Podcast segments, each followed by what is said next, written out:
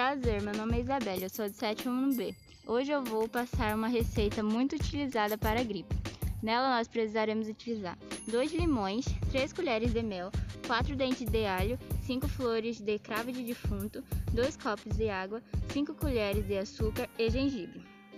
Modo de preparo: Coloque a panela no fogo médio e queime o alho. Coloque o açúcar, depois espreme o limão. Depois coloque a flor de cravo de defunto. Também coloque 5 colheres de gengibre raspados.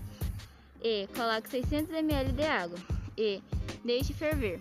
Depois que ferveu, deixe ele ficar morno e pode tomar. Tchau, obrigado. Essa foi a receita.